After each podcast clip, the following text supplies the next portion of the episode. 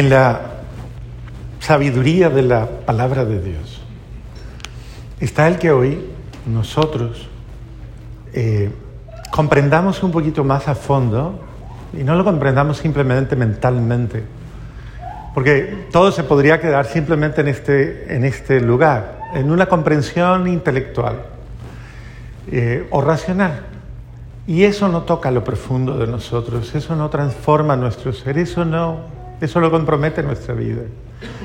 Es importante que hoy podamos a través de la palabra comprender a Jesús, comprender lo que dice y comprender lo que quiere.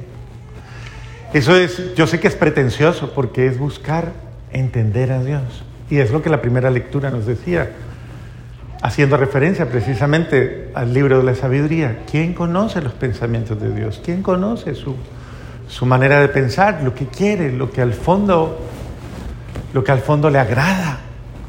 Y yo pienso que eso es de las cosas más importantes que nosotros, que alguien puede lograr, lograr saber qué quiere el otro. Mírenlo, por ejemplo, así Mírenlo, mírenlo, volteese y mire al otro de ladito. Ahí, mírelo. Voltee y mire, no me mire a mí, mire al lado.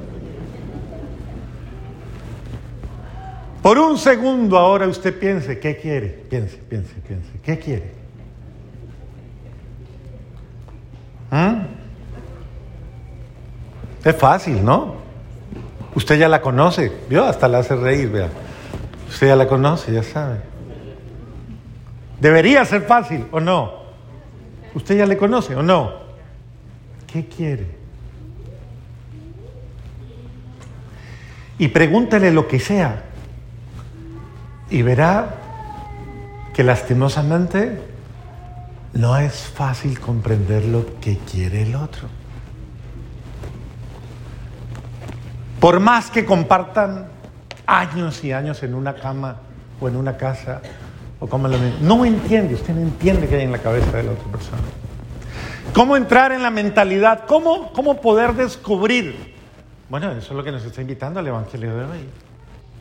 Nos está diciendo Jesús, lo primero que usted tiene que hacer para poder entenderme es, a ver, si la cogieron, ¿es qué? ¿Maduro? No dijo eso. ¿Qué dijo la palabra? Deje, deje. Exactamente, o sea, deje todo apego y todo pensamiento y toda obsesión y todo criterio y todo lo que usted considera como lo más valioso, su tesoro, su bien, su sumo bien, lo más preciado para usted, lo que más quiere. Pregúntale al de al lado, ¿qué es lo que usted más quiere? Pregúntale así. Estoy seguro que no le va a decir la verdad. Y menos que le va a decir que usted, que es a usted a quien quiere. Bueno, si quiere almorzar bien, de pronto, tal vez. Pero no más. ¿Qué es lo que quiere?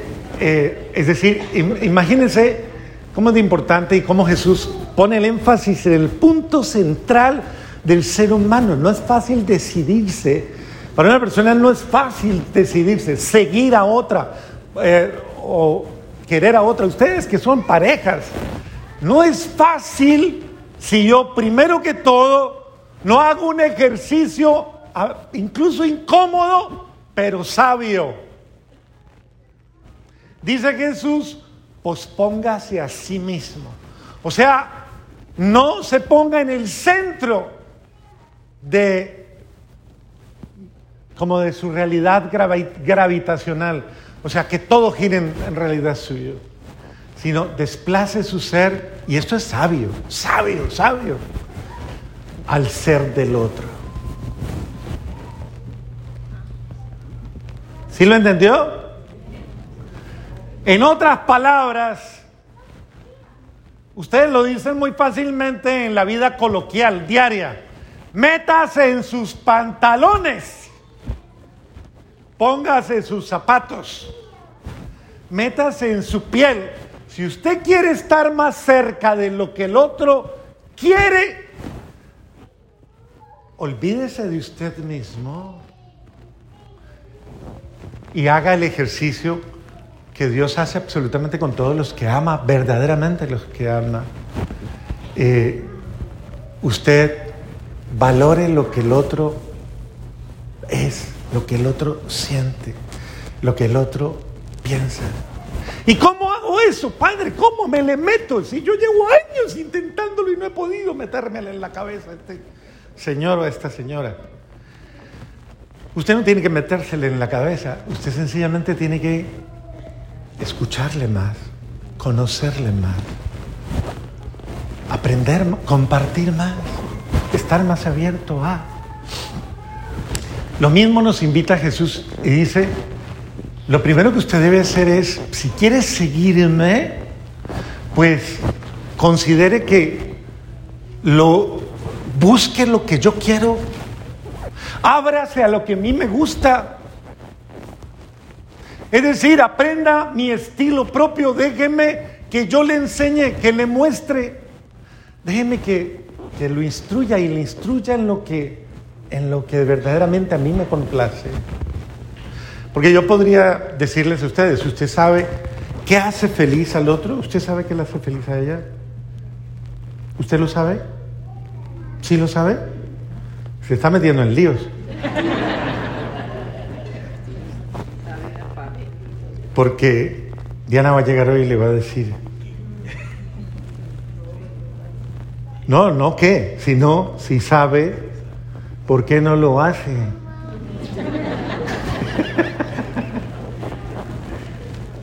El sentido mismo es aprender a descubrir lo que el otro quiere. Y yo quiero que se queden con ese pensamiento hoy que la palabra lo tiene abierto, está ahí. Aprenda a descubrir lo que Dios quiere de usted, lo que Dios, a Dios le gusta, lo que Él quiere que definitivamente usted sienta, piense y sea. Y ábrase a ese sentimiento con los demás también. Aprenda, aprenda usted a no tener tan en el centro de su vida lo que solo a usted le importa, lo que solo a usted le gusta, lo que solo a usted le complace. Es decir, desplace esos sentimientos suyos, esos apegos suyos, desplácelos un poco, desplácelos y déle lugar al otro dentro de usted. ¿Sí? Miren lo que hace el apóstol Pablo con Filemón. Posiblemente Filemón era un, hombre de mucho dinero, tenía esclavos, tenía que ser un hombre de mucho dinero, y Filemón tenía a Onésimo, que era su esclavo. ¿Quién sabe qué pasó entre ellos dos? De pronto Onésimo se aburrió de vivir con Filemón, ah, de pronto lo trató mal, de pronto no quería ser más esclavo, de pronto se le voló, se le fue, y se fue para donde el amigo de... Eh, de Filemón, a quien Filemón amaba, Pablo, para que tal vez Pablo lo instruyera en cómo ser mejor. Y cuando llegó tal vez donde Pablo, Pablo tal vez le dijo, ven, ven, hagamos las cosas bien. Tú te viniste de donde tu amo, ¿correcto? Pero debemos hacer las cosas bien. Tú vas a volver donde Él Vas a volver a vivir con él. Y inmediatamente Onésimo dijo, yo no quiero volver a ser esclavo. Estoy seguro que tuvo que haber dicho, no quiero vivir la esclavitud. Y le dice, Pablo, tranquilo, tranquilo, esto se va a transformar. Él, yo lo voy a invitar a que ya no te mire en una relación de subordinación, en una relación de esclavitud sino que transforme sus sentimientos hacia ti y te mire como a un, a un hermano, según la palabra, a un hermano. Transforme sus sentimientos y te ame como yo te amo. Y se lo dice a Filemón, ámalo como yo lo amo y trátalo como si fuera yo.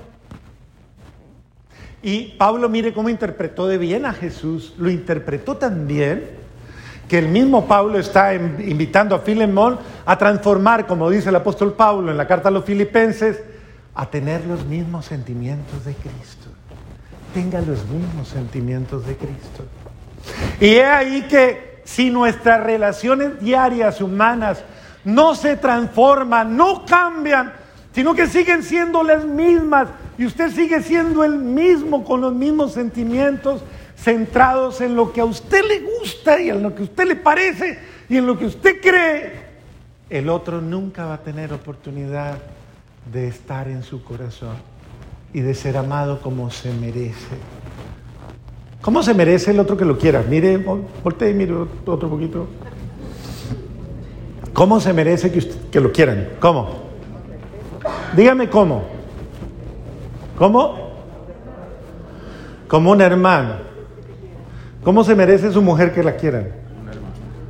Como un hermano. Está bien, estamos bien. Más fácilmente.